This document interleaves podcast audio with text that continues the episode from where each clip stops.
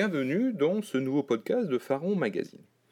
Il y a quelques semaines, une équipe euh, d'archéologues a dégagé une structure totalement inconnue au temple de Ramsès II à Abydos. Alors cette structure est à l'extérieur du temple, euh, côté gauche quand on vient euh, vers le premier pylône, et ce monument était vraiment accolé contre le temple.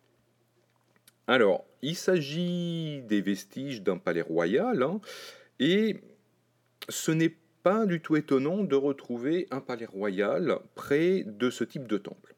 Alors, les temples de Séti Ier et de Ramsès II à Abydos euh, ne sont pas des temples divins, comme c'est le cas à Dendera, Esna, Edfu, comme Ombo, euh, ou même Karnak et euh, Luxor. Nous sommes plutôt en présence de temples royaux ou de temples de millions d'années. Alors, on appelle les temples de millions d'années par commodité temples funéraires, euh, même si ce ne sont pas des temples funéraires à proprement parler. Mais par contre, pour l'époque ramesside, hein, donc 19e euh, et 20e dynastie, il n'est pas du tout surprenant de trouver des palais royaux euh, près de ces temples à Abydos, donc on a l'exemple maintenant au temple de Ramsès II, on a un palais royal euh, près du temple de Séti Ier, euh, et à Luxor, nous avons de très beaux exemples, hein, à Méninéabou, euh, et aussi au niveau du Ramesséum. Donc, c'est, alors ce n'est pas une constante, mais c'est quelque chose que l'on retrouve relativement souvent. Alors, ces palais royaux, il ne faut pas les voir comme des palais royaux qui fonctionnent toute l'année. Ces structures sont généralement petites, même si le palais royal de Mininamu est relativement grand, parce qu'il possède euh, plusieurs salles, plusieurs appartements privés euh, et deux salles euh, du trône. Mais généralement, ce sont des structures effectivement relativement petites, avec des appartements privés pour le roi, voire la reine. Et ces palais royaux fonctionnaient euh, de temps en temps, sans doute quelques fois par an, mais très très peu. Tout le reste de l'année, ces palais étaient fermés, donc ils n'étaient pas en activité.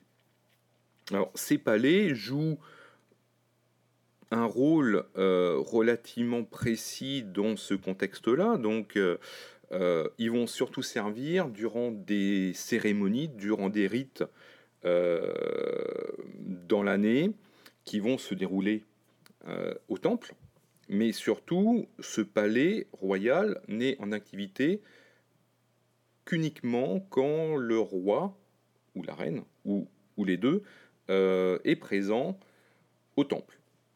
Donc on comprend bien que ce palais royal a une durée de vie très limitée au bout du compte euh, et ne sert vraiment que dans des occasions très précises. Alors ce palais royal, hein, il joue quand même son rôle de palais royal, donc euh, il y a des audiences euh, et le roi peut y traiter les affaires courantes du royaume. Alors ce palais royal va être aussi combiné à une fenêtre des apparitions. donc nous avons des exemples très précis à Mininabou et désormais aussi au Ramesséum. Donc là nous sommes à Luxor sur la rive gauche. Et en fait, on comprend qu'il y a une jonction entre le palais royal proprement dit, le temple, via cette fenêtre des apparitions. Pour pouvoir assister aux cérémonies, euh, voire y procéder à certains rites euh, ou certaines cérémonies euh, plus liées à la royauté, le roi sortait du palais et pouvait accéder à cette fenêtre via des escaliers que l'on ne voyait pas.